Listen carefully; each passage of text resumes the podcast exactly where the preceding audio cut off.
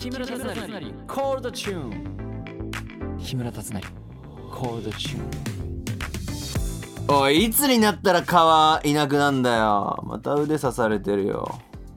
くそ木村達成です。えーと9月18日は敬老の日。今日は3連休初日。有給4日取れば9月23日。土曜日と合わせて最大9連休まあ夏休みたくさん遊んだから今回はお家でのんびりする人が多いんですかね。木村は本番中でございますということです。最近見た映画の話しちゃおうかな。そんなこともありながら第37回目の配信やっていきます。ハピネスこと木村達成のコーダチューン。最後までお付き合いください。ハッシュタグたつなりコールでつぶやいていただけると嬉しいです。たつなりが漢字でコールがカタカナです。木村達成コールドチューンいやね最近また一気見しちゃった映画がありまして Amazon で「クリード」あのロッキーの話よ。ロッキーとあのアポロの息子の話なんだけどさ。いやもう面白くて面白くて。まあクリード1自体は見たことあったんだけど2見たことなかったし1見たのだいぶ前だったんでもう一回見直そうと思って1から見たんですよ。でもあのエンディングのこうエンドロールバーって流れてる時にもう2つけてだ6時間くらい見てるってことだね一気に。6時間もないか。5時間45分ぐらいか。ブワーって一気に見てなんか泣いたりとかして。めっちゃいいのよ。で3まであって3見ようと思ってたんだけどもさすがに時間も時間だったから寝たんですよ。いやー3どうなんのかなと思って。いや本当にあのシルベスタ・スタローンとか出てくんのよちゃんと。セコンドやったりとかして。で3どんな感じなんだろうなって思ってたら3にロッキー3にシルベスタ・スタローン出てこなかったんだよね。えなんで？と思って。そしたらいろいろこう見たのよ。なんで出てこなかったのかとか。じゃあちょっとスタローンさんちょっとなんか嫌だったっぽい。なんか3なんか重くなりすぎてるみたいな、うん、人間はそもそも闇があるんだからそんなわざわざ闇を描く必要ないみたいなのがなんか作品に対して思ってたっぽくて。出演を断ったらしいんだ なんか全く別のものの話になってた。だから、うん、まあ良かったのか悪かったのかって言われたら分かんないけど。まあでもまあ楽しませていただきました。じゃあそのクリードっていうのがそのロッキーの時に出てきた人たちも結構関わってきたりするから面白いの当時ロッキーが戦った相手もコーチみたいなのやっててそれの弟子と戦わせたりとかするから面白いんですよ。まあ、というわけでね。まあ面白かったっちゃ面白かったしでも出てほしかったなっていうスタローンさん。それを見たかったなと思った次第でございます。なんかうん途中まで出るって言ってたのかな？わかんない海外のあれは。わからないけど。じゃお便り読んでいきましょうかね。先日というか8月の僕何日に見に行ったっけな？22? かな？27か？27が千秋楽だもんね。27の前楽かなんかに見に行ってあ見に行っててまだ言ってない。劇団配給をね、えー、健太が演出してる劇団配給を見に行かせていただきました。いや面白かったです。思い出しましたよ。マックスのスピードとジャンプで飛べみたいなセリフとかもあったりとか。なんか当時を思い出しましたね。あとはすごくこう一人じゃないっていうのがなんかやっぱ改めて感じさせられたかな。まあもちろん日向と影山が主人公ではあるけどなんか周りがすごく頑張って支えてたしだからこそ自由に2人はできるんだろうなとかそのフィールドを与えてもらってる感じがして見てて当時は自分でそんなことうんまあちょっとは感じたのかな。わからないけど。うん。あの時自分が何を考えてたかっていうのは思い出そうと思ってもなかなか思い出せないんですけどでもなんかそういうのとか思い出したりとか思い出さなかったりとか。あときつかった思い出もすごくずっしりきましたね。汗かいてハーハーしてなんか息がすごい熱くなってる感じとか。うーん。まあでも健太にもこれ言ったんですけど公演を見た正直な感想というかネルケの方にもちょっとお話しさせていただいたんですけど彼らのもっと狂ってる姿が見たいから続編お願いしますって言った。違うのよ。だって「頂の景色」って僕らはやったんですけど今回の初演今回の劇団配給のね旗揚げ公演、うん、僕らがやってたのは「頂の景色」っていうので、まあ、旗揚げ公演っていうのはあのーまあ漫画から抜粋してるからまあうーんちょっと違うところもあって違うところを描いた分この先どういう展開を見せていくのかなっていうのの楽しみ方もできる作品ではあったんですけど正直まだ戦いとしてはこれから始まるっていう序章なんですね。こっからもっと苦しい試合がいっぱい出てくるし2人でいろんなこと戦っていかなきゃいけないそれこそチームで戦っていかなきゃいけないっていうのが出てくるからこれから日向と影山もっと狂い出していくんですよ。それこそカラスノのメンバーもそうだけど。その歯食いしばってお芝居で出ない声を見たい。僕らが多分当時やってたのは本当に嘘がない。動いてることに嘘はなくて本当にきついのも事実だし。なんか筋肉がもう震え上がってるような。きしんでるみたいなのとかがすごく舞台上でもすごくあったんで本当に苦しんでたんですね。みんなが本当に支えてくれたんです僕らのことを「ほら行くぞ!」って背中叩いてくれたりとか。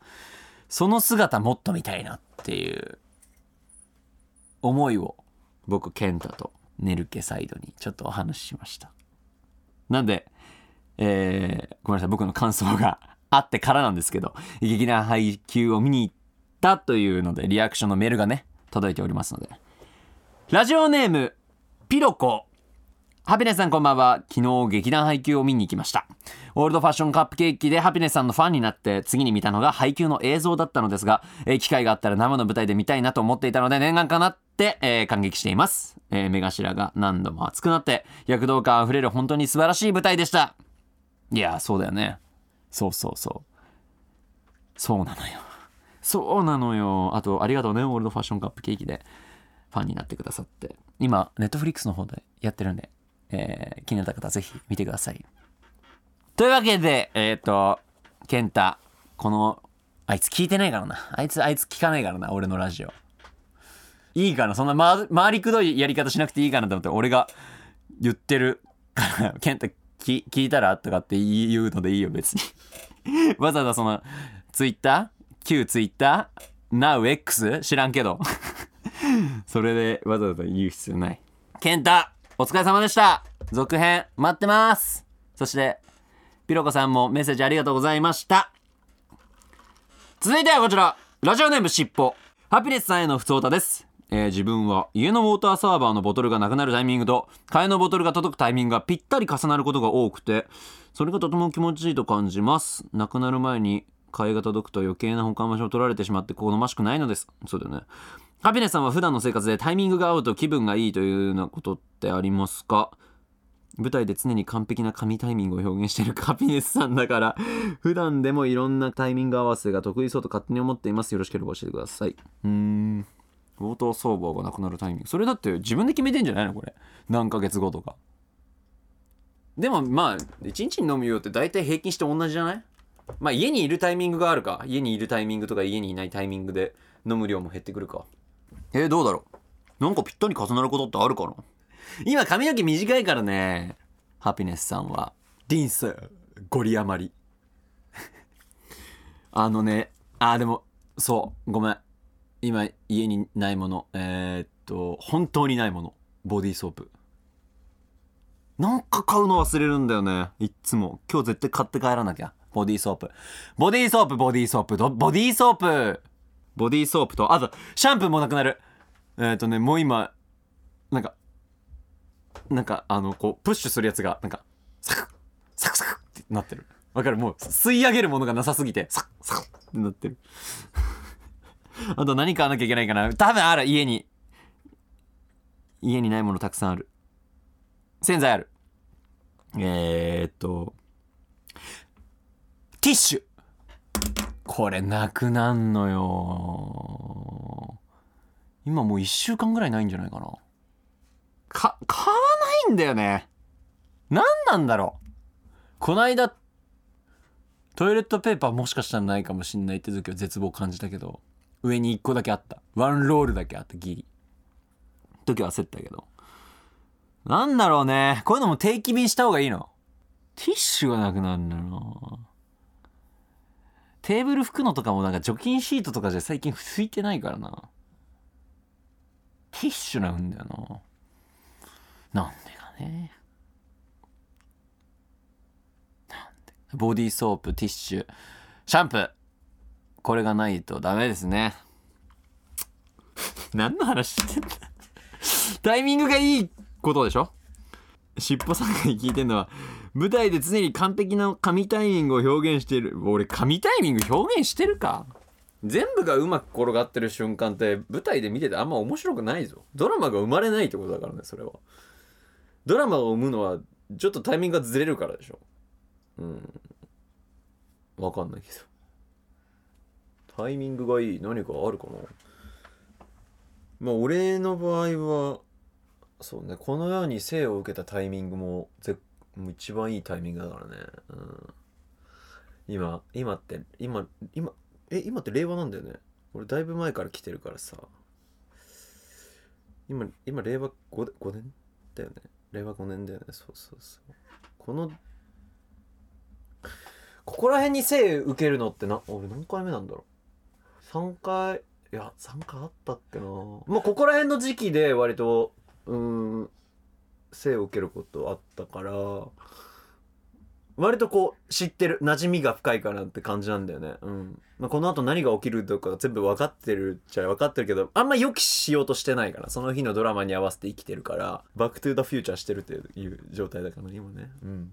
もう3回目って感じよ俺今。何回目っすか？あ1回目？あ1回目？あ普通1回目なんだ。俺3回目だからさ大体何が起こるかっていうの分かる。でもさその時に応じて職業違うんだよね毎回。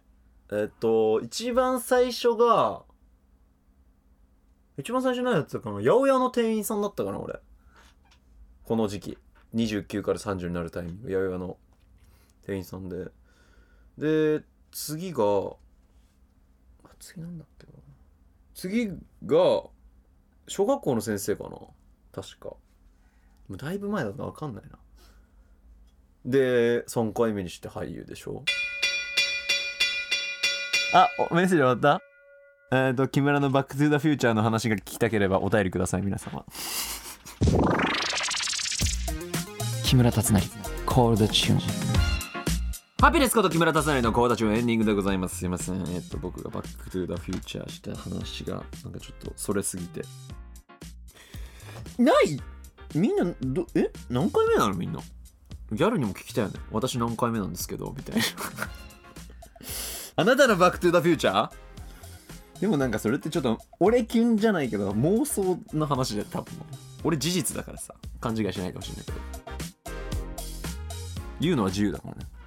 嘘か嘘じゃないかなんて。誰にも分かんないんだよ自分しか知らないんだから。だか多分まだ気づいてないと思うリスナーの方も。これマジ立つなよほん？もしかしてマジで言ってる可能性あるなあいつ。最後に僕からのお知らせです、えーミュージカル「スリル・ミー」現在公演中、えー東京公演は東京芸術劇場シアターウエストにて。そして木村達成コンサートアルファベット2アタックボリューム2が開催決定。12月8日金曜日。誕生日当日は大阪松下 IMP ホール12月20日水曜日と21日木曜日は東京ヒューリックホールです。この番組は OD プレミアムでも配信しています。様々なコーナーでリスナーのあなたと盛り上がっていきますよ。この後は新コーナー。ギャフンと一括。ぶった切らないととか言っとかないと。ではまた来週。またね。